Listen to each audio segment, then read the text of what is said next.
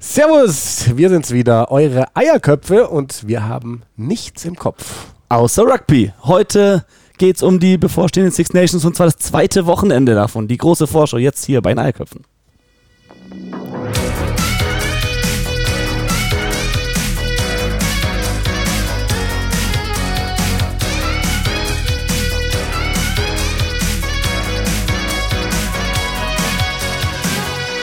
Ich fühle mich richtig gut. Und das liegt nicht nur an dieser Musik, sondern auch daran, dass wir gerade eben pumpen waren. Wir waren im Fitnessstudio zum ersten Mal, glaube ich, seit einem Monat. Ich war die so ganze Zeit überrascht. so ein Schnupfen und so ein Husten hatte, aber ich habe das jetzt abklären lassen und es ist tatsächlich schon der Heuschnupfen, weil wir keinen Winter haben. Ja, und der dieses Jahr. Impuls kam von dir. Also, wieso wolltest du um den Pumpen gehen heute? Ja, das kann ich dir verraten, Simon. Das kann ich auch euch da draußen verraten. Letztes Wochenende beim ersten Spieltag der Six Nations saßen wir da im Pro7 Max Studio und dann schrieben zwei Teamkollegen, ich würde aussehen wie ein vollgekackter Strumpf neben dir. und das konnte ich wirklich nicht auf mir sitzen lassen. Da Ah. musste jetzt wieder was passieren. Ich werde neben dir zwar trotzdem wieder aussehen wie Max Köter himself, aber was soll's. Ja, besser Köter als vollgekackter Strumpf, oder? Ja, so schaut's aus. Gerade so. Also ich hoffe, ähm, wir haben auch neue T-Shirts bekommen, übrigens vom Tobi.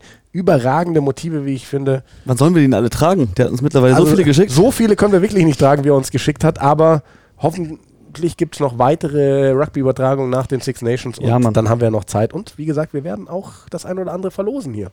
Wir Ja. haben übrigens heute zum ersten Mal, also wir haben eine Premiere in Episode 5 der Eierköpfe. Wir, haben, wir machen zum ersten Mal eine Live-Sendung quasi. Nicht Stimmt, für euch, ja. aber für den Timon. Das ist ein Teamkollege und ein Kumpel von uns. Und den haben wir zugeschaltet übers Handy. Ihr könnt ihn nicht hören. Wobei, vielleicht ziehen wir mal ganz kurz hoch und sagen: Servus Timon, sag doch mal Hallo. Servus, grüßt euch. Ah, das war der Timon. Jetzt ziehen wir noch hab- wieder runter. Darf ich, ich würde noch gerne dem Timon eine Frage Ja, stellen. okay, dann Weil es ist noch eine eine Frage. Premiere, nämlich wir sind zum ersten Mal gleich laut. Oder Timon, sind wir wirklich gleich laut diesmal? Ich kann euch perfekt verstehen. Oida. Ah, ein Träumchen, ein Träumchen. So, tschüss. Danke. Genau, ihr hattet uns das Feedback gegeben. Wir haben das selber auch schon gemerkt, dass wir etwas ungleich von der Lautstärke waren. Es war ein ganz einfacher Fehler, sage ich jetzt mal, in der Einstellung, den ich gerade eben gefunden habe. Jetzt sollten wir auf dem gleichen Level sein. Und zur Erklärung, warum Timon live mit dabei ist. Er hat mir geschrieben, vor einer Stunde ungefähr, wann denn endlich Episode 5 rauskommt. Habe ich gemeint, ja, wir haben sie noch nicht aufgenommen. Dann meint er, schade, ja, weil er wollte sie jetzt auf der Autofahrt hören. Da hatten wir die Idee, schalten wir ihn noch dazu, ziehen ihn auf leise, kann er mithören während seiner Autofahrt und hoffentlich danach nochmal, dass wir auch die Klicks bekommen. Also die, die Eierköpfe zum ersten Mal live. Also was wir euch bieten, das ist ja, oder das heute mal einem, ist ja der Wahnsinn. Und wir haben, wir wollen ja die Community, die Rugby-Community immer wieder mit reinholen. Wir haben ähm, eine Bitte bekommen, und zwar ein Turnier zu promoten, die Germania Sevens, wenn ich das richtig im Kopf habe, die von Germania List ausgerichtet werden, Simon. Genau, da uns der Richard äh, kontaktiert von Germania List, der ist da im Organisationskomitee. Es geht darum, die wollen ein geiles Siebener-Turnier organisieren. Haben sie auch schon organisiert. Es wird wieder stattfinden in diesem Sommer. Am 4. Juli 2020. Geplant sind acht Frauen- und Männerteams. Germania List ist Hannover. wenn Hannover, genau, ja. Täuscht, ja. Äh, da kommen auch die Kochbrüder her, zum Beispiel Nationalspieler im Siebener Rugby, Daniel Koch auch im 15er und so weiter und so fort. Ähm, es soll wohl eine legendäre Party geben. Ja, hat er versprochen. Die sind bei den Südner Turnieren oft ziemlich geil, muss ich sagen. Äh, Zelten ist möglich, ganz wichtig für Teams von außerhalb. Man muss sich nicht irgendwie ein Hotel oder so besorgen, man kann am Platz zelten und ganz wichtig, es gibt auch Frühstück für diejenigen, die zelten. Das war immer ganz stark zum Beispiel bei der deutschen Meisterschaft, als die in Heusenstamm ausgetragen wurde. Perfektes Frühstück. Ich erinnere Da- mich auch an Bischofs Cup, Bischofs Cup in St. Gallen, wo wir ein paar Mal waren. Auch da überragend Frühstück, Party, Zelten, alles, was man braucht. Ah, ich glaube, Bishops Cup, St. Gallen, ey, da kannst also ein Zweitagesturnier. Und der zweite Tag da in der Früh, geht es einem nicht gerade gut. ähm, ganz wichtig, es gibt noch Platz. Es sind sowohl bei den Männern als auch bei den Frauen noch Plätze frei für die Germania Sevens. Also, wenn ihr Bock drauf habt, mit eurem Team hinzufahren, meldet euch an. Am besten bekommt ihr ein, In- also am besten kommt ihr an Infos auf den ihrer Instagram-Seite. Einfach Germania7s und dort sollte alles immer aktuell sein. Sehr cool. Germania Sevens, wenn ihr was habt, ähm, wie gesagt, wir wollen hier auch die deutsche Rugby-Community eben promoten. Wir wollen eure Sachen raushauen, was ihr habt. Ähm, meldet euch an zu diesem Turnier. Das klingt nach sehr, sehr viel Spaß. Und damit, Simon, würde ich sagen, kommen wir jetzt zu unserem großen Thema, zu den Six Nations. Sehr gerne. Sehr wo, gerne. würd- Wo würdest du denn gerne anfangen? Ich würde tatsächlich wieder chronologisch durchgehen. Ich habe meine Zettel natürlich schon wieder durcheinander gebracht. Wenn mich nicht alles täuscht, fangen wir am Samstag an mit Irland gegen Wales und haben danach noch Schottland gegen England. Das heißt, die vier Home Nations unter sich am Samstag, bevor dann Frankreich und Italien am Sonntag aufeinandertreffen. An dieser Stelle der Hinweis, wir haben dieses Jahr tatsächlich den Luxus in Deutschland, dass ihr zwei Stellen habt, wo ihr schauen könnt. Wir zwei kommentieren für Pro7 Max. Das Ganze gibt es dann auch auf ran.de, falls ihr unterwegs seid. Und Sven Gabay, den wir ja letzte Woche zugeschaltet hatten per Skype, der kommentiert das Ganze für The Zone. Auch da gibt es wie bei ran.de die Spiele später real life. Also, fangen wir an mit Irland gegen Wales. Die Iren, Auftaktsieg gegen Schottland. Wir waren nicht ganz so überzeugt. Die Waliser 42-0 super abgezockt, keine Fehler gemacht gegen Italien. Jetzt schauen wir auf die Aufstellung, Simon, der Iren. Zwei Veränderungen gibt es, zwei verletzungsbedingte Veränderungen. Kalen Doris, der ja bei seinem Debüt eine Minute nur auf dem Platz stand, dann eine Gehirnerschütterung davon getragen hat. Er wird ersetzt von Peter O'Mahony. Der rückt auf der dritten Reihe auf die 6, CJ Stander dafür auf die 8. Die hat er ja dann auch schon übernommen, als Kalen Dory raus muss. Doris. Doris, nicht Dory, Doris. Und ähm, Findet Doris. ja, findet Doris.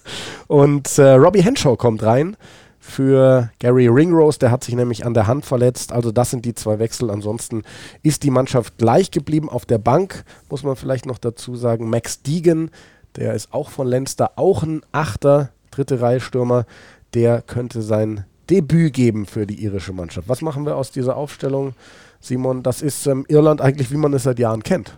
Ja, genau, also kann ich auch eigentlich so stehen lassen, muss ich nicht viel meinen Senf dazu geben. Tue ich natürlich trotzdem auch, wenn es nicht sein muss. äh, für mich ehrlich gesagt eher ein Rückschritt. Das war die, Vor die Aufstellung letztes Wochenende schon. Und auch diesmal, er, er traut sich nicht wirklich, Andy Farrow jemanden wie John Cooney auf der Gedrängerposition zu bringen, der wahrscheinlich in, der, der Spieler der Iren in der besten Form aktuell auch Keith Earls auf die Bank zu nehmen, weil sich Gary Ringrose verletzt hat, finde ich. Du hättest, da hättest du jetzt doch mal die Chance, einen Billy Burns zum Beispiel reinzuholen. Oder einen anderen interessanten Spieler, der mal was anderes bringt. Keith Earls, ja, der ist super solide, der kann dir sowohl auf Outside Center, also auf der 13, als auch die Back 3 covern. Aber wirklich planen für die Zukunft kannst du mit dem auch nicht. In der ersten 15, die Wechsel, die äh, vollzogen wurden, die gab es auch schon im Spiel gegen Schottland. Die zweite Hälfte hat auch schon Henshaw gespielt. Da war auch schon Peter O'Mahony drauf. Und die zweite Hälfte hat uns Irland eigentlich nicht so gut gefallen. Oder Ja, wie siehst du das, ich- du als Irland-Experte? Ja, ich bin mal, ich bin mal gespannt. Also, ich glaube, sie müssen auf jeden Fall im Sturm hart gearbeitet haben diese Woche. Sie hatten Probleme am Gedränge gegen Schottland mit Kian Healy und Tyke Furlong. Also das ist eine Ansage. Und wir haben es ja schon angesprochen, sie hatten in meinen Augen wirklich keinen, der ihnen mal den Ball richtig hart über die Gainline getragen hat. Ja, die Statistiken von CJ Stander, die sahen jetzt nicht schlecht aus, aber da muss definitiv mehr Wumms rein, finde ich, bei den Iren, weil Wales wird eine andere Herausforderung, auch wenn sie wieder zu Hause spielen, als zuletzt die schottische Mannschaft. Beide Teams haben profitiert von der schlechten Disziplin ihrer Gegner letztes Wochenende, vor allem die Iren gegen Schottland. Gegen Wales oder auch sowohl für Wales äh, gegen, gegen Italien gab es auch eine Menge, eine Menge Penalties für sie. Ich glaube, auch die werden gegen Irland nicht mehr bekommen. Ich denke mal, das wird von daher ein deutlich engeres Spiel werden und kann mir nicht vorstellen, dass viele Punkte fallen, ehrlich gesagt. Das mit diesem Vorstellen und nicht Vorstellen ich Ja, so eine Sache. Also okay, ich, aber ich, ich sehe wen in dieser, in dieser irischen Mannschaft, wo siehst du da die Versuche herkommen gerade? Da, das ist tatsächlich so ein Punkt. Also ich sehe da auch die Versuche nicht unbedingt herkommen. Also Jordan Lama definitiv wahnsinnig gefährlich, aber der alleine kann schwer was ausrichten. Ich sehe vielleicht tatsächlich bei den Walisern die Versuche kommen, weil ich glaube, Irland hat ein Brecher Mittelfeld auf Innendreiviertel mit Aki und Henshaw. Das sind beide, die sind hart auf Kontakt. Aber beweglicher, glaube ich, sind die Waliser mit der Hereinnahme von Nick Tompkins. Das ist die einzige Veränderung im Vergleich zum ersten Spiel. Der ist ja da auch in der ersten Hälfte schon mal vorübergehend reingekommen und dann fest reingekommen, hat einen Versuch gelegt. Da hat der Coach ähm, Wayne Pivak ja auch gesagt, der Mann hat sich seinen Start einfach verdient. Und ich glaube, von der Schnelligkeit, von der Beweglichkeit her sehe ich da Vorteile für Wales. Ganz interessante Geschichte. Nick Tompkins. Ich habe heute äh, einen Artikel gelesen wo drin stand, ja, es ist, ähm, genau, da ging es darum, um ihn und Ross Moriarty, weil die zusammen U21 für England gespielt haben. Und dann, wie unwahrscheinlich eigentlich der Weg war für Nick Tompkins, bis er endlich entdeckt hat, dass er eigentlich Waliser ist oder sein, seine walisische Großmutter wieder entdeckt hat. Aber der hat auch schon mal für die Saxons gespielt, für die England Saxons, was ja eigentlich die designierte B-Mannschaft ist. Und wenn du dich erinnerst an die Gründe, warum Deutschland überhaupt um die WM-Quali mitgespielt hat, im Repechage-Turnier, das war, weil Spanien Belgien und Rumänien rausgeflogen sind, eben weil Spieler in ihren Kadern waren, die schon für B-Nationen aufgelaufen sind. Ein bisschen recherchiert. Äh, mit der Hilfe kann man an der Stelle sagen, Dennis Frank, der ist auch ein richtiger Rugby-Nerd. Also wir hat, nennen hat ein tolles Buch geschrieben, ja. 111 Gründe Rugby zu lieben, ist kürzlich rausgekommen. Danke an dieser Stelle, Dennis hat mir ein Exemplar zukommen lassen und er hat auch schon gesagt, er würde uns eins zur Verfügung stellen hier zum Verlosen. Das werden wir auch irgendwann in den nächsten Wochen angehen. Genau. Und der ist ein noch größerer Rugby-Nerd als wir. Ich glaube, okay, jeder, der ein Buch schreibt, kann sich Rugby-Nerd nennen. Den Dennis werden wir auch mal zuschalten irgendwann. Mit Sicherheit. Und auf jeden Fall haben wir gemeinsam recherchiert und rausgefunden, Nick Tompkins hat gespielt bei einer Tour äh, in Südafrika. England Saxons gegen äh, South Africa A. Also quasi die zweite Mannschaft Südafrikas.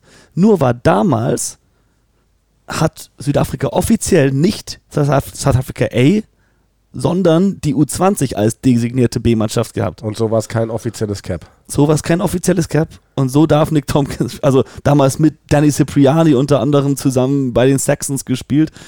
Also er hat alle U-Mannschaften durchgespielt, hat für die Saxons gespielt, aber es hat nicht gezählt, weil es eben gegen South Africa A war, was eigentlich ja schon die B-Mannschaft von Südafrika ist.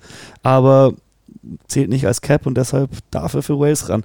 War Sehr ich kurz, geile Geschichte. Ja, also kurios, ähm, vielleicht für den Neueinsteiger nicht so einfach zu verstehen. Aber es ist auch die ganze Regelung, also für mich ganz ehrlich, sollte nicht spielberechtigt sein, um das auch mal zu sagen. Wenn er für die Saxons gespielt hat, hat er für mich England schon ausgewählt. Naja gut, aber es ist ja immer die Geschichte, hast du wirklich in einem offiziellen Länderspiel gespielt oder nicht? Und ja. wenn es in dem Fall den Regularien nach kein offizielles Länderspiel war, dann finde ich es wiederum okay, dass er jetzt diesen, diesen Länderwechsel quasi vollziehen konnte. Für ihn ist es super. Ich glaube nicht, dass er bei England die Chance wirklich bekommen würde. Oder, also bislang, er hat sie nicht bekommen. Ich glaube nicht, dass er in, in, in Eddie Jones Augen einer für diese Position ist. Deshalb umso besser für ihn und umso besser, dass er da so selbstbewusst auftritt. Obwohl ich da sagen muss, wir kommen gleich erst zu England im zweiten Spiel. Mir würde die englische Aufstellung für morgen besser gefallen ja. mit Nick Tompkins auf der 13 als mit Jonathan Joseph. Aber das lassen wir mal dahingestellt. Ansonsten. Ähm, die Bank ist interessant, ne? ich, ich wollte ich wollt auch sagen, also ich habe am Montag auch gesagt, dass ich eigentlich denke, dass in solchen Spielen sie vielleicht nicht direkt auf Talupe Falletau gehen werden, dass vielleicht Thomas Williams auf der Bank starten wird, eher wenn sie Gareth Davis von Anfang an bringen wollen, wie bei der WM. Aber ist nicht so, finde ich aber auch cool von Wayne Pivac, dass er sagt, nee, er vertraut den Spielern, die das letzte Spiel von Anfang an gespielt haben. Das ist seine Mannschaft und die soll so spielen. Ja, also Thomas Williams, Thomas Williams wirklich weiterhin Nummer 1 Wahl auf Gedränge halb und das in der Konkurrenzsituation gegen Reese Webb und Gareth Davis. Da gab es einen Wechsel auf der Bank. Webb ist nicht mehr im Kader. Gareth Davis dafür drauf. Falletau hat mich auch überrascht, dass der drin bleibt. Aber auch da ist klar, Wayne Pivak will sicherlich sehen, nach diesem, ja doch, langsamen Start gegen Italien, als er zum ersten Mal seit zwei Jahren ja wieder für Wales gespielt hat, wie schlägt er sich in so einer Schlacht? Die wird es mit Sicherheit in Dublin geben. Ansonsten finde ich spannend, Reese Carey auf der Bank statt Rob Evans. Der hat bei der WM wirklich geil gespielt, der Youngster. Der ist ja, zu den Saracens gegangen im letzten Sommer, ist ein Riesentalent. Dann haben wir Adam Beard dabei. Auf der zweiten Reihe, finde ich, haben die sowieso. Also, du kannst jeden Mann an die Seite von Alan Wynne Jones spielen und er wird gut spielen. Es, ob das jetzt ein Corey Hill ist, ein Jake Ball oder ein Adam Beard, die können alle was. Und dann haben wir gerade schon angesprochen, Gareth Davis drauf als ähm, zweiten Neuner. Der, finde ich, kann immer noch einen Impact ins Spiel bringen. Der ist ja auch so wahnsinnig stark darin, Bälle rauszufangen. Hat er immer wieder unter Beweis gestellt. Und ähm, Owen Williams als als Ersatz anstelle von Jared Evans. Das ist jetzt, glaube ich, nicht so das entscheidende Ding. Vielleicht ein klein bisschen mehr Erfahrung, die er mit reinbringt. Ich finde es immer lustig, wenn äh, Jake Ball, der hat ja, ist ja ein ziemlich bärtiger Typ, der auf dem Platz ist und, und du siehst oben, du siehst oben eingeblendet, Jake Ball geht runter, also zweite Reihe. Ähm, geht runter und für ihn kommt Adam Beard und dann denkst du, boah, wenn der schon, wenn der Ball schon so ein Bart hat, wie sieht dann Beard aus? Und dann kommt da so ein junger Typ, komplett glatt rasiert. Bubi. Ja, so ein Bübchen. Ich meine, Bübchen würde ich ihm, glaube ich, nicht äh, ins Gesicht sagen, aber auf jeden Fall ist es immer lustig, wenn der Adam Beard draufkommt und der keinen Bartwuchs hat. Aber da kann ich nichts sagen, ich habe auch keinen Bartwuchs, leider. Simon, zum Abschluss vielleicht noch ein Tipp von uns beiden. Oh. Wie geht's aus? Oh, wie geht's aus? Ähm, willst du einen wirklichen äh, einen Punktestand oder eine Differenz, welches Team gewinnt? Plus, minus? Mir, mir würde reichen, wer gewinnt und knapp, deutlich. Ich denke, Irland wird knapp gewinnen. Ich denke, Heimvorteil ist einfach zu wichtig bei den Six Nations. Sehe ich auch so, aber ich glaube tatsächlich diesmal, dass Wales das Ding wuppen wird. Ganz, ganz enge Kiste. Ich kann mir vorstellen, dass es am Ende ein, zwei, drei Punkte Differenz sind. Ich gehe diesmal mit dem ersten Auswärtssieg dieser Six Nations 2020 und mit Wales. Übrigens auch cool zu sehen, falls ihr zu Hause Langeweile habt und unser neuer Podcast noch nicht draußen ist. Ja, das war ja während der WM schon so, dass England mit diesem Rising Suns diese so wöchentlich auch so eine Episode ausgestrahlt hat, so zehn Minuten oder so, wo halt sie das ganze Team die ganze Woche lang begleitet haben, hat jetzt Wales angefangen auch für die Six Nations und England auch. England heißt, glaube ich, Next Episode oder so bei den Walisern irgendein walisischer Spruch, den ich nicht lesen kann.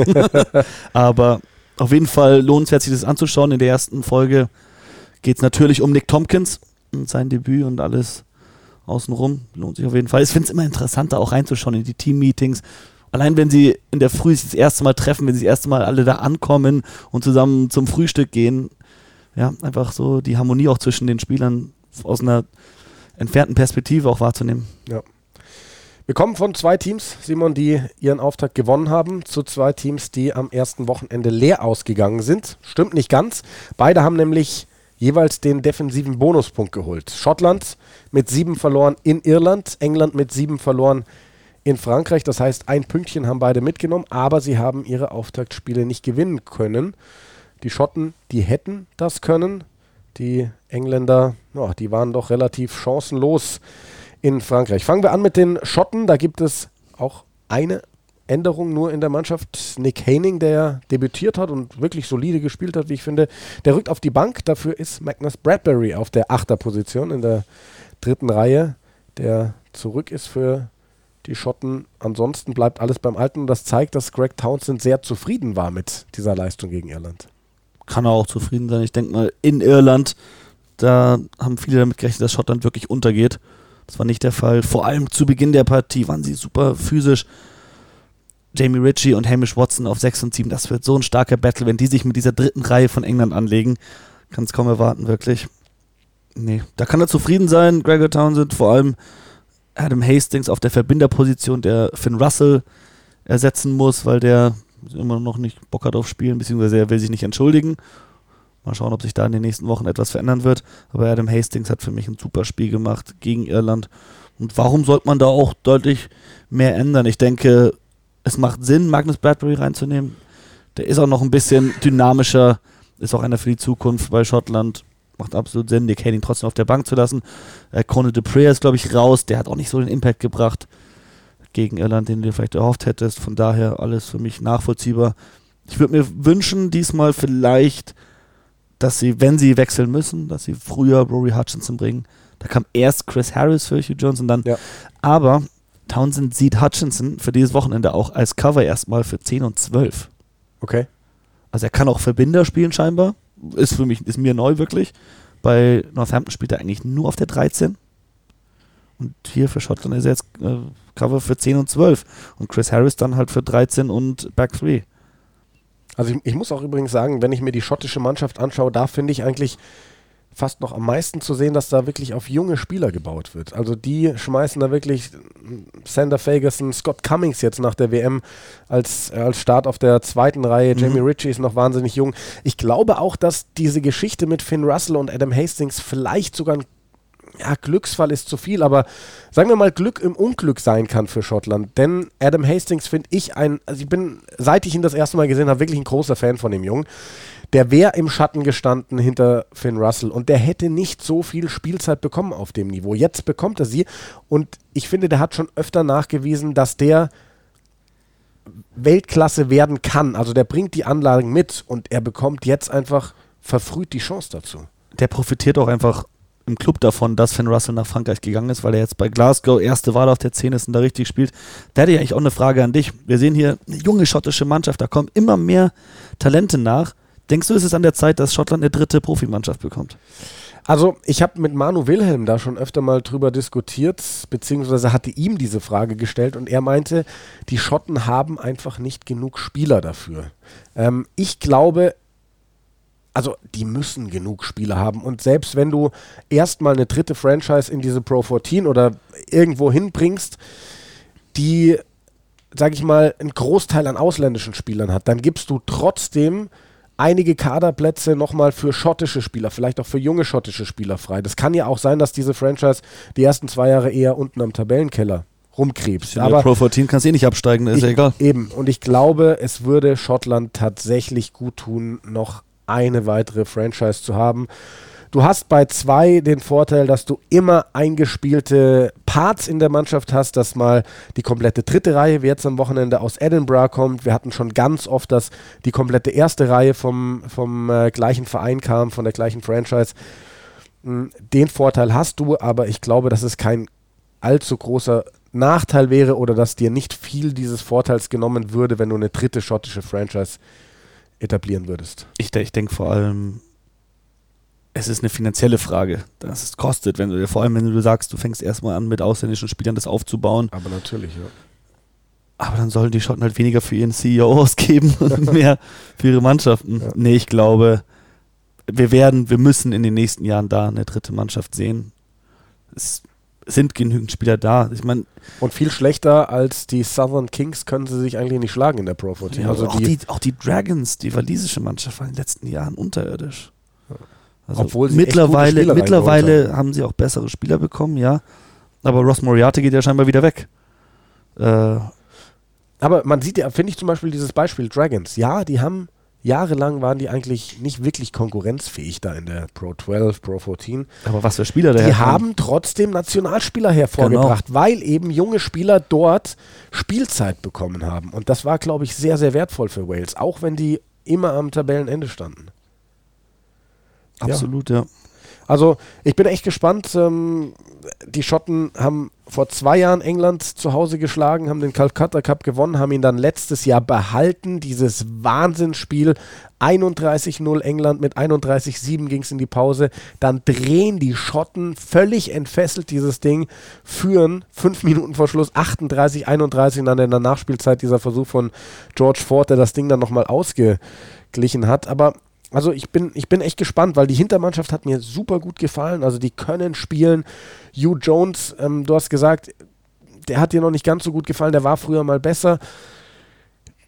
Vielleicht. Das ist sein ist Gegner. Am, vielleicht, und vielleicht ist Samstag auch der Tag, wo er dann, wo es bei ihm wieder so richtig Klick macht. Ja, kann man nicht sagen. Ähm, ich glaube, das ist eine aufregende Mannschaft, die auch England gerade mit dem Heimvorteil, du hast ihn angesprochen kann, äh, angesprochen, wehtun kann. Und äh, England, ja, da gibt es ein paar Wechsel. Marco Vunipola ist zurück. Ich glaube, das ist ganz wichtig, gerade wenn du eben auch Ballvortrag anschaust auf der ersten Reihe. Der bringt da eine andere Qualität rein. Und ich glaube, dass er Charlie Ewells rausgenommen hat auf der zweiten Reihe und dafür George Cruz reingenommen hat, das war ein Stück weit alternativlos, denn Charlie Ewells war in meinen Augen unsichtbar. unsichtbar. Ja. Und in der Hintermannschaft haben wir eben schon mal kurz angerissen. Willi Heinz bekommt den Vorzug vor Ben Youngs als Gedränge halb. Übrigens an dieser Stelle, Ben Youngs, wenn er reinkäme, würde er Dylan Hartley einholen auf Platz 2 der meisten Caps für England. 96 hat er aktuell, ist ja eh schon der Mann mit den meisten Caps als Spieler der Hintermannschaft für England. Und Jonathan Joseph drin für Manu Tuilangi, der sich verletzt hat. George Furbank bleibt als Schluss drin. Da muss ich auch sagen, hat mir gar nicht gefallen am ersten Wochenende. Furbank? Ja, Furbank. Aber lass so einen ruhig mal drin, lass den ein bisschen Erfahrung sammeln. Ähm, schmeiß den nicht direkt nach einem schwächeren Spiel wieder raus. Also was hat dir an Furbank nicht, nicht gefallen, wenn ich das fragen Ich fand ihn nicht so sicher unter dem hohen Ball. Ich fand auch, dass er keinen großen Einfluss aufs Spiel hatte und zu keiner Zeit eigentlich Gefahr ausgestrahlt hat. Hat er dir besser gefallen? Ja, eigentlich schon. Ich fand ihn, er war unterm hohen Ball, fand ich ihn schon sicher, vor allem in dem Regen. Was sein Problem war, er war manchmal, war sein, sein Stellungsspiel nicht so gut. Deswegen gingen ein paar Bälle zu Boden. Dann hat er ein, zwei Entscheidungen getroffen, die man nicht zu 100% nachvollziehen kann. Ein so ein Chipkick unter anderem, der dann im Endeffekt zum Versuch für Frankreich geführt hat, einen Chipkick probiert, daraufhin französischer Beibesitz, dann kam dieser Boxkick, den Mario Toge geblockt hat, woraufhin es diesen Knock-on oder nicht Knock-on gab von Oliver. Äh, solche Sachen, du kickst halt den Ball weg, du versuchst einen Chipkick, das kannst du in der Premiership machen, aber eben nicht im Test Rugby, weil da wird einer da sein und vor allem, wenn du den Ballbesitz im Regen von Paris hergibst, dann wird es schwer werden. Ansonsten, er wurde auch kritisiert für eine, es gab eine Stelle, da hat er eine riesen Überzahl und er hat nach innen gezogen. Für mich hat er da genau die richtige Entscheidung getroffen. Da ist er gegen George Ford gelaufen, hat die, äh, die Verteidigung fixiert und nur weil Jamie George zwischen Youngs und Ford stand, kam der Ball da nicht an. Ansonsten hätte Johnny May 30 Meter Platz gehabt und hätte sich einen Versuch gelegt in der ersten Hälfte. Für mich äh, ist er eigentlich eine gute Option. Also ich, das kann schlimmer ausgehen, wenn du einen George Furbank neu probierst auf der Position gegen Frankreich. Aber. Apropos neue Position. Tom Curry weiter auf der 8. Ja. Ich wollte gerade noch sagen, also wenn Anthony Watson fit wäre, wäre er die 15. Ja. Generell verstehe ich aber auch nicht ganz dieses Ding von A. Jones. Also jetzt äh, Elliot Daly auf Außen hat, der war für mich auch nicht so auffällig in dem Spiel gegen Frankreich. Ähm, Tom Curry erst wenn er schon Lewis Ludlam bringt, würde ich vielleicht eher Ludlam auf 8 spielen lassen, wenn ich ehrlich bin. Aber ich bin nicht irgendein Trainer. Das ist richtig. Eddie Jones hat ja schon wieder markige Sprüche gebracht. Unter anderem hat er gesagt, wenn du auf die Fans hörst, dann landest du irgendwann bei ihnen auf der Tribüne. Er versucht wieder äh, vor allem die Medien davon abzulenken, vom Sportlichen abzulenken. Wenn er sowas sagt, dann reden alle darüber, wie was für ein Ding Eddie Jones wieder rausgehauen hat und niemand über seine Aufstellung direkt. Er hat auch noch nichts so direkt über Ben Youngs gesagt, der eigentlich sein Favorit immer schon ist auf der Nummer 9 Position bei England. Ich finde Willie Heinz eine gute Entscheidung. Also nach dem ersten Wochenende musst du Willie Heinz den Vorzug geben vor Ben Youngs. Er hat viel mehr probiert. Er ist immer mit dem Ball ein, zwei Schritte gelaufen, wenn es ging, hat so Verteidigung fixiert, hat aber auch sowieso viel schneller den Ball produziert hat die offenen Gedränge besser gemanagt, seine Kicks waren besser. Also Ben Youngs befindet sich seit zwei Jahren in einem Formtief und kommt da irgendwie auch nicht raus. Davor war er die beste Neun der Welt in meinen Augen. Da so 2016, 2017 rum. Boah. Da hat er, als er, als er gegen Südafrika ein dermaßen gutes Spiel gemacht hat, zweimal Peter, Peter Steph Dutoy davon gelaufen, den wirklich alt aussehen lassen. Und der ist seines Zeichens jetzt ja. gerade Weltrugby-Spieler 2019 geworden. Dann noch Grand Slam mit England, wo Ben Youngs klar der Spielführer war auf dem Platz. Nee, das ist einfach nicht mehr so. Und aber dann finde ich, kannst du auch auf der Bank einen anderen spielen. Wenn du mit Willy Heinz anfängst, Ben Youngs bringt dir von der Bank, ja, vielleicht wenn du vorne liegst am Ende und du brauchst jemanden, der es dir managt hinten raus, aber ich würde gerne. Aber er hat keinen anderen im Kader, oder? Er hat nee, nur Alex äh, Mitchell als Apprentice-Spieler. So das heißt es. also als Spieler, der im Training dabei ist, sich an dieses Niveau gewöhnen soll. Oder vielleicht auch mal als Dummy eben im Training gegen die erste Mannschaft steht für eine gewisse Spielweise. Aber er hat offiziell erstmal keinen anderen Gedrängehalb im Kader. Dabei sind in England so viele gute Gedrängehalbspieler. Also ich habe mir drei vor allem rausgeschrieben, Ben Spencer von den Series, der auch schon im WM-Finale gespielt Aber hat. Wie oft saß der 80 Minuten auf der Bank ja. unter Eddie Jones? Ja, stimmt schon. Dan Robson, gleiche Geschichte, war lange die Nummer 3. Man, Danny Kerr rede ich jetzt gar nicht mal von. Wie sang- und klanglos der da rausgeflogen ist, auch keine Ahnung. Weil der hat ja auch, glaube ich, 80 Caps, 70, ja. 80 Caps so um den Dreh rum und spielt überhaupt keine Rolle mehr. Ja. Äh, und Harry Randall von Bristol, der äh, aus der Gloucester Academy ursprünglich kommt, auch ein ganz aufregender Spieler. Wenn du solchen Jungs mal die Chance gibst, mitzutrainieren, an das Niveau ranzukommen, dann siehst du vielleicht, ah, Ben Young ist eigentlich, man vergleicht es mit den anderen Mannschaften, was für Neuner da spielen. Ein Antoine Dupont, was der für ein Spiel gemacht hat. Auch äh, Thomas Williams, wie gefährlich der ist jedes Mal, wenn er den Ball bekommt. Ali die Price. beiden Schotten, Ali Price und George Horn, wenn er von der Bank kommt, die sind jedes Mal gefährlich. Und du hast Ben Youngis und Will Hines bei England. Kann ich eigentlich nichts hinzufügen. Aber im Sturm finde ich es find ich's gut besser. Marco Vunipola und George Cruz, Die zwei. Spieler, die vor allem Ruhe reinbringen, denke ich. Mm, Joe Marler hat nicht schlecht gespielt gegen Frankreich, vor allem am Gedränge, aber auch in der Verteidigung. Marco Vunipola, der hat mit die weichsten Hände eines erste Reihe Stürmers. Da hinten den Ball raus zu Ford oder Farrell, Ja, aber um das Spiel zu öffnen. Eben Ja. beide, auf Vunipola und Cruz eben Ja. auch mit dieser Fähigkeit, nicht nur unbedingt auf die Hintermannschaft zu spielen, aber kurz vorm Kontakt nochmal so ein kurzes Pässchen rüber zu schütteln zu einem weiteren Stürmer, der dann vielleicht noch mit mehr Anlauf kommt, ähm, dann nicht so leicht zu verteidigen ist. Also die bringen deutlich mehr Optionen einfach ins Spiel. auch die Eingespieltheit von Cruz und Etoge auf der zweiten Reihe, spielen im Club zusammen, in der Gasse extrem wichtig. Dann ähm, einfach auch für einstudierte Spielzüge. Denke, dass Cruz da ein wichtiger Mann ist und auch von der Bank dann wieder Lohnspree zu haben. Also, das hat mich schon überrascht, dass Charlie Jules direkt komplett aus dem Kader geflogen ist. Also, mit dem war Eddie Jones wirklich nicht happy, aber Joel Lounsbury bin ich ein großer Fan von. Ich finde, der hat auch zu Unrecht was heißt zu Unrecht, aber sehr unglücklich hat er seinen Platz in diesem Kader eigentlich verloren gehabt, auch schon zur WM hin. Wenn du überlegst, vor zwei, drei Jahren, wann, er war, glaube ich, Spieler der Six Nations Ja. 2017. Äh, super Leistungsträger in diesem Team, sowohl im Angriff als auch in der Verteidigung einfach zuverlässig. Aber für mich auf der Bank am aufregendsten ist eigentlich Ben Earl. Ich wollte gerade sagen, auf der Bank, er hat sich für einen 6-2-Split entschieden. Das heißt, sechs Stürmer und nur zwei Hintermannschaftsspieler. Und jetzt haben wir, ich möchte fast sagen, endlich mal diesen Ben Earl dabei. Da hatten ja viele gedacht, okay, kein achter Spezialist, dann wird es der Ben Earl. Der war gar nicht im Kader am ersten Spieltag. Jetzt ist er dabei, zumindest mal auf der Bank, könnte sein Debüt geben. Der war schon übrigens, der war 2018 auf der Südafrika-Tour dabei. Ja. Der war letztes Jahr auch Teil des Six Nations-Kader, hat immer noch gar nicht gespielt für England. Aber jetzt sollte es morgen soweit sein. super athletischer Spieler, kann in der dritten Reihe auf jeder Position spielen, am liebsten auf sechs oder auf acht. Wirklich groß gewachsen, schwer, stark und schnell. Jemand, der auch gern mal, wenn du ihm den Ball mit ein bisschen Platz gibst, Beinarbeit nutzt, um vielleicht die Außenschulter zu attackieren.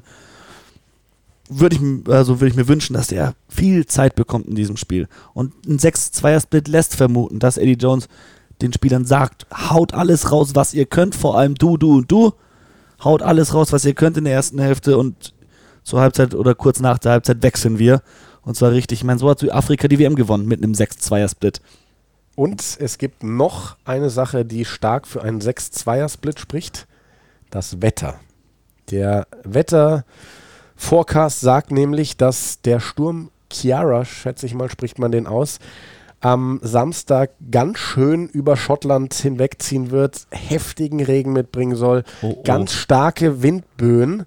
Und das könnte auf dieses Spiel einen ganz, ganz großen Einfluss haben. Also ich habe sogar schon von einem Kickathon oder Kickathon, glaube ich, äh, Ja. spricht man es dann aus im Englischen, gelesen. Also unter diesen Bedingungen, es wird wahrscheinlich nass, es wird windig, werden beide Mannschaften sehr, sehr viel kicken. Hat auch Greg Townsend übrigens gesagt. Die Engländer kicken wahnsinnig viel sowieso schon. Bei den Bedingungen werden sie nicht weniger kicken. Und ich glaube, wenn diese Bedingungen sind, dann wird es wieder so ein Abnutzungskampf und dann sechs Stürmer auf der Bank zu haben, macht durchaus Sinn. Ja. Finde ich schade für dieses Spiel, weil vor allem für die Schotten eigentlich, die gerne versuchen, ein offenes Angriffsspiel abzuliefern Und in dem Regen. Puh. letztes Jahr 76 Punkte bei diesem 38, 38. Das war das Unentschieden mit den meisten Punkten in der Rugby-Geschichte, wenn Tier 1-Nationen aufeinander getroffen sind und unentschieden gespielt haben. Also wahrscheinlich sehen wir da morgen nicht so ein attraktives Angriffsspiel. Aber schauen wir mal, vielleicht zieht der Sturm ja auch irgendwie an Edinburgh vorbei oder ist früher dran oder später dran.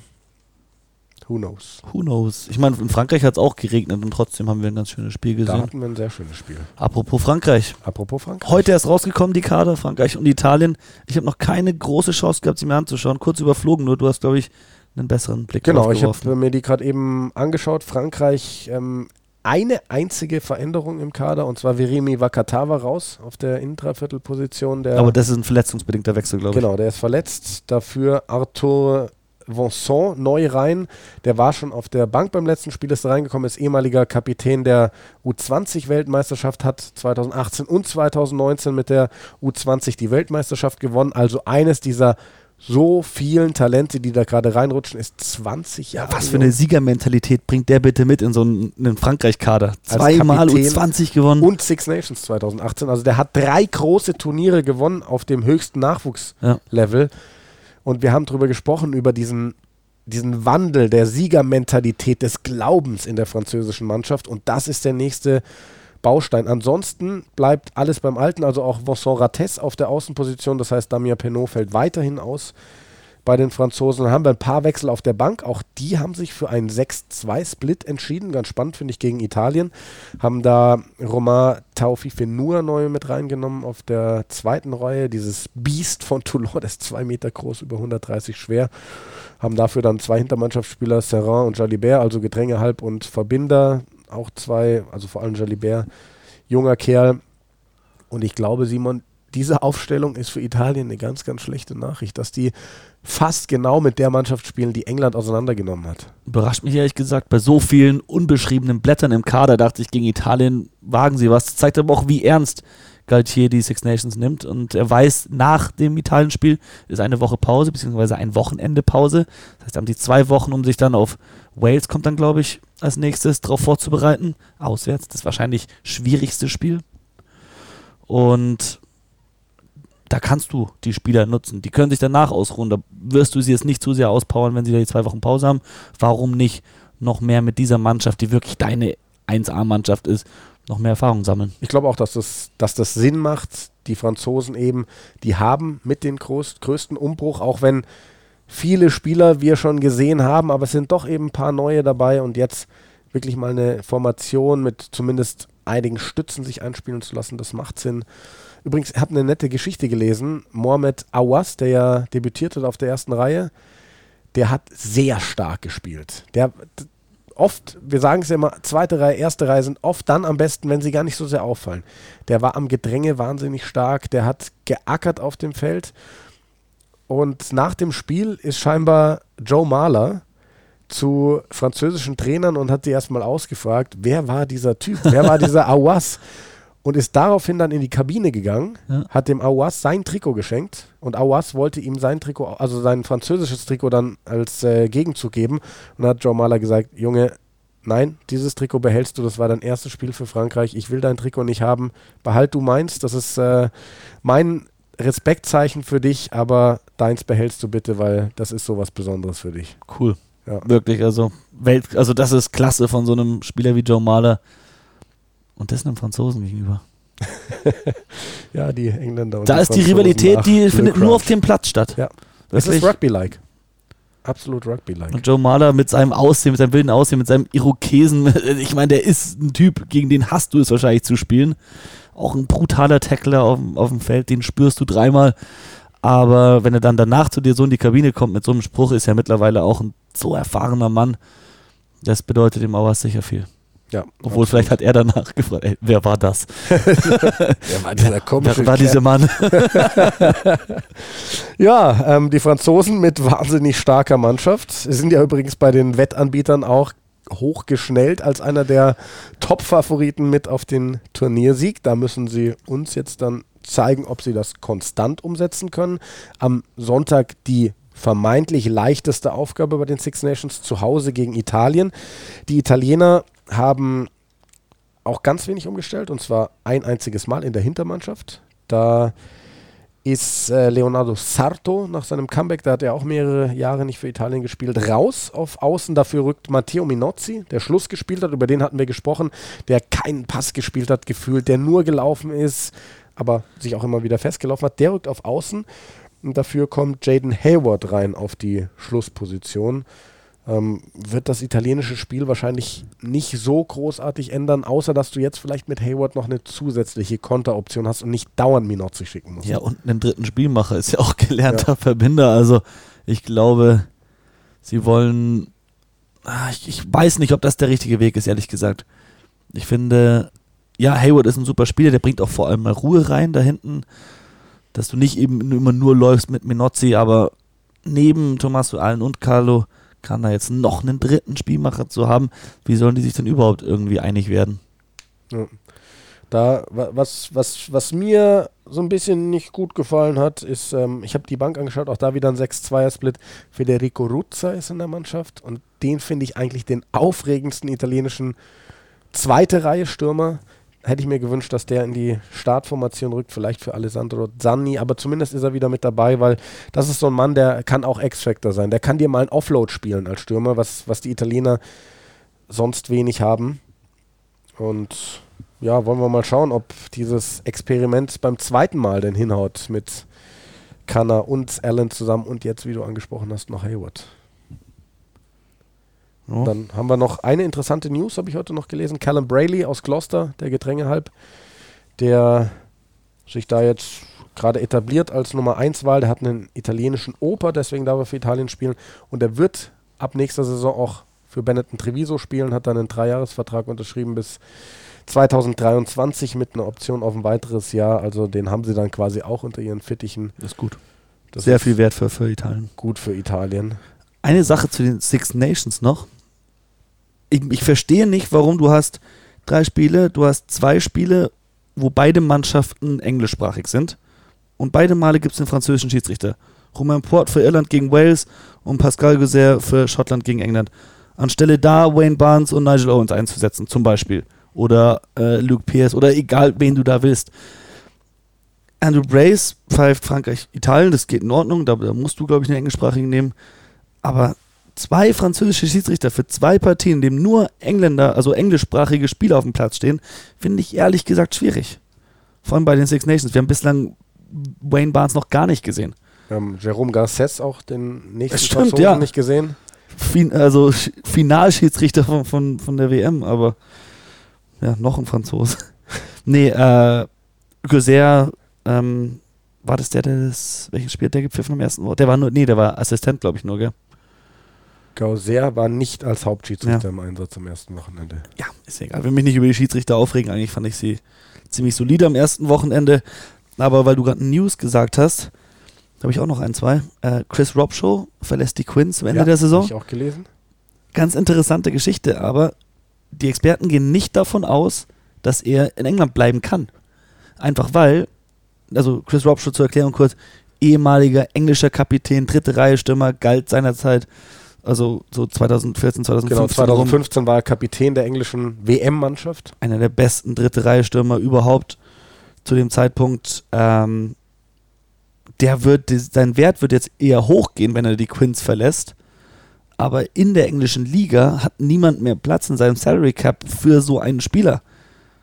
Ja gut, aber Chris Robshaw hat auch definitiv die Option, ins Ausland zu gehen, wahrscheinlich Frankreich, denn er ist wenn ich das so einschätzen darf, keine Option mehr für Eddie nee, Jones. Der nee. ist zu alt. Er hat, Eddie Jones hat diese ganzen Youngster auf der dritten Reihe. Rob Shaw wird für England nicht mehr spielen und so kann er den Schritt ins Ausland, wenn er denn möchte, gut gehen. Ich habe gehört, äh, USA ist für ihn ein potenzielles Ziel. Das darf man natürlich immer nicht vergessen momentan, dass, dass die äh, US-Liga, diese Major League Rugby oder die nordamerikanische Liga auch ein durchaus interessantes Ziel wird für alternde Stars, sage ich jetzt mal, die, die da drüben diese Liga einfach noch hochpushen können. Ja. Japan sicherlich auch immer eine Option für solche Spieler. Ja. Wir haben zwar sehr viel über Saris geredet die letzten Wochen, aber da ist jetzt heute auch schon wieder was passiert. Saracens ist ein weiterer administrativer Fehler unterlaufen. Und zwar im Champions Cup Spiel gegen Racing. Das ist die letzte Runde. Titi Lamusitele ähm, seine Arbeitserlaubnis ist am Tag vorm Spiel abgelaufen. Er hätte eigentlich nicht spielen dürfen. Und das bedeutet jetzt? Noch nichts konkret. Das ist äh, vorhin, als ich auf dem Weg zu dir war, erst äh, rausgekommen. Ach du Heilige. Ich meine, aufgrund dieses Ergebnisses ist Munster nicht, nicht Zweiter geworden in der Gruppe. Ich weiß nicht, ob Munster dann unter die drei besten Zweiten gekommen wäre. Und auf jeden Fall ist Glasgow rausgeflogen durch den Sieg der Series. Also wahrscheinlich entweder Glasgow oder Munster würde dann äh, nachrücken. Mal schauen. Also aktuell fahren die Saracens noch nach Leinster, aber das kann doch gut sein, dass 2020 das schlimmste Jahr in der Geschichte des Harrisons wird. Also wird so oder so, aber dass es noch schlimmer wird. Ja, wow. Aber das Schöne ist, 2020 ist ein schönes Six Nations Jahr, mal wieder, mit drei aufregenden Spielen am Wochenende. Irland gegen Wales am Samstag ab 15 Uhr live auf Pro7 Max. Dann 17.45 Uhr Schottland gegen England live auf Pro7 Max. Und am Sonntag 15.45 Uhr live Frankreich gegen Italien. Alle Spiele gibt es auch auf The Zone zu sehen mit Sven Gabay als Kommentator. The Zone und ran.de haben die Spiele dann auch real live, wenn ihr sie nicht live schauen solltet. Simon, wir haben es pünktlich geschafft. 45 Minuten, Hm. diese Episode 5. Ja, jetzt freuen wir uns aufs Wochenende. Vergesst nicht, eure Fantasy-Mannschaften zu aktualisieren. Ich habe es gerade eben gemacht, habe meine verletzten Spieler rausgeschmissen. Drei Wechsel dürft ihr für einen, vor jedem Spieltag machen, ohne Minuspunkte zu bekommen. Das machst du jetzt auch gleich, Simon. Mhm. Und dann wünschen wir euch viel Spaß mit dem zweiten Wochenende der Six Nations und wir melden uns Anfang nächster Woche wieder mit unserer nächsten Folge. Daher Köpfe. Wup, wup.